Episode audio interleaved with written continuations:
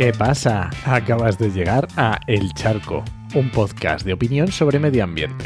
Soy Enoch Martínez, ambientólogo y profesional del medio ambiente porque trabajo y me he formado para ello. Y hoy voy a hablar sobre Nucelar. Nucelar. Este podcast pertenece a Podcastidae, la red de podcast de ciencia, medio ambiente y naturaleza. Y lo puedes encontrar en enochmm.es barra el charco.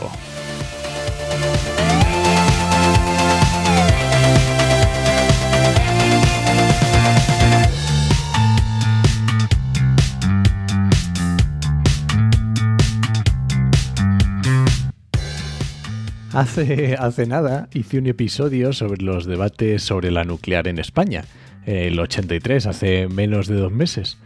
Y espero no volver en mucho tiempo a dedicar otro episodio a nuclear, porque es que además en este episodio decía que no existe un debate real sobre la nuclear, que es un debate ficticio que ya está, que es absurdo, ¿vale? Y además decía que no sabía por qué se hablaba tanto eh, en los medios y en redes sociales sobre la nuclear? Bueno, pues ya lo sé. o al menos tengo mis sospechas. Te las voy a contar. Y es que lejos de acabarse el debate para el episodio que publiqué en 83, qué raro, ¿no? Que, no me hicieran caso, eh, ha continuado, incluso se ha reavivado en las últimas semanas.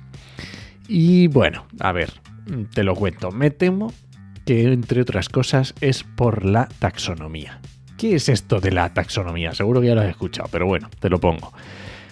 La taxonomía es una clasificación europea que además es pionera en el mundo y establece los criterios que debe cumplir una fuente de energía para ser considerada como, vamos a decir, verde, con el objetivo de orientar la inversión financiera. Para los que quieren invertir de forma sostenible, se fíen de esa taxonomía para invertir en unos proyectos o en otros. Entonces, ¿va a ser la nuclear y el gas verdes? Pues de momento lo que tenemos es un borrador que sacó la Unión Europea, un borrador, ¿vale? Encontramos montones de titulares falsos, como el del país, que no te voy a dejar en las notas del programa, pero te lo digo porque obviamente si es falso no, quiero darle visitas. La Comisión Europea reconoce la energía nuclear como verde al menos hasta 2045. Mm, no, esto no era así. O incluso tweets como la marea, la marea climática, que dices tú que, jolín, sabrán de lo que están hablando. Pues no, pusieron Finalmente, la Comisión Europea incluye el gas fósil y la energía nuclear en su lista de actividades económicas ambientalmente sostenibles. Pues no, no lo habían hecho. Esta noticia, estos tweets eran, no sé, el 1 o el 2 de enero de 2022. Y es que los actos delegados de la Comisión deben ser aprobados y si finalmente fuera adoptado por el Parlamento Europeo con mayoría simple y por el Consejo Europeo con mayoría cualificada, quiere decir con 20 países con al menos un 65% de la, población que votara a favor, y es que, claro, en un caso tan peliagudo como este, decidir si el gas o la nuclear merecen el calificativo de sostenible, eh, hay que dar en cuenta que en todo caso sería en fase de transición y por un tiempo limitado, Claro, se abre a periodo de consultas de los Estados miembros. Los 27 Estados tienen que responder a ver si a ellos les parece bien o no. O sea que no es verdad que se haya aprobado. Estamos en ello. Están, de hecho, hay países que se han manifestado en contra. Uno, de ellos, España. Claro, entonces, yo qué sé, pues no sé, alguien está muy interesado en hacer inversiones en nuclear y que pasen por verdes. Y, si, claro, si ya si las subvencionamos los ciudadanos, pues, pues mejor que mejor. Porque no nos engañemos. No hay nada que le guste más al liberalismo económico que el dinero público. No nos engañemos. Y además de la taxonomía, pues resulta que tenemos un problema un poco así peliagudo del accidente en China. Y es que ha habido, bueno, accidente de un...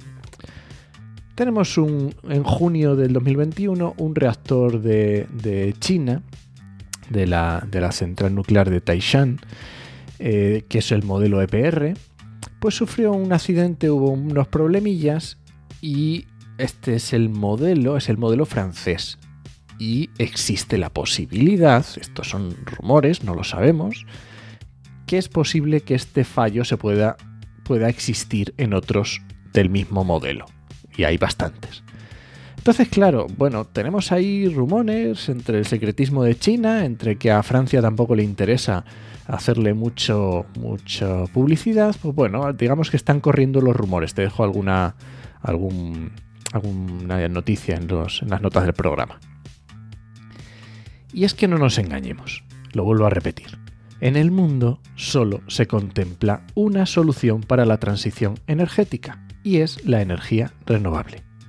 Solo voy a dejar en las notas del programa el hilo de Xavier Cugat, donde pone los datos de implantación de nuclear y de renovables en el mundo. Y es, y es que es que ni aunque nos fijemos en China, que es el típico argumento de país que está instalando nucleares, que es cierto, por supuesto que las está instalando, pero es que la diferencia entre la potencia instalada entre nuclear y renovable es abismal, es que no se puede comparar.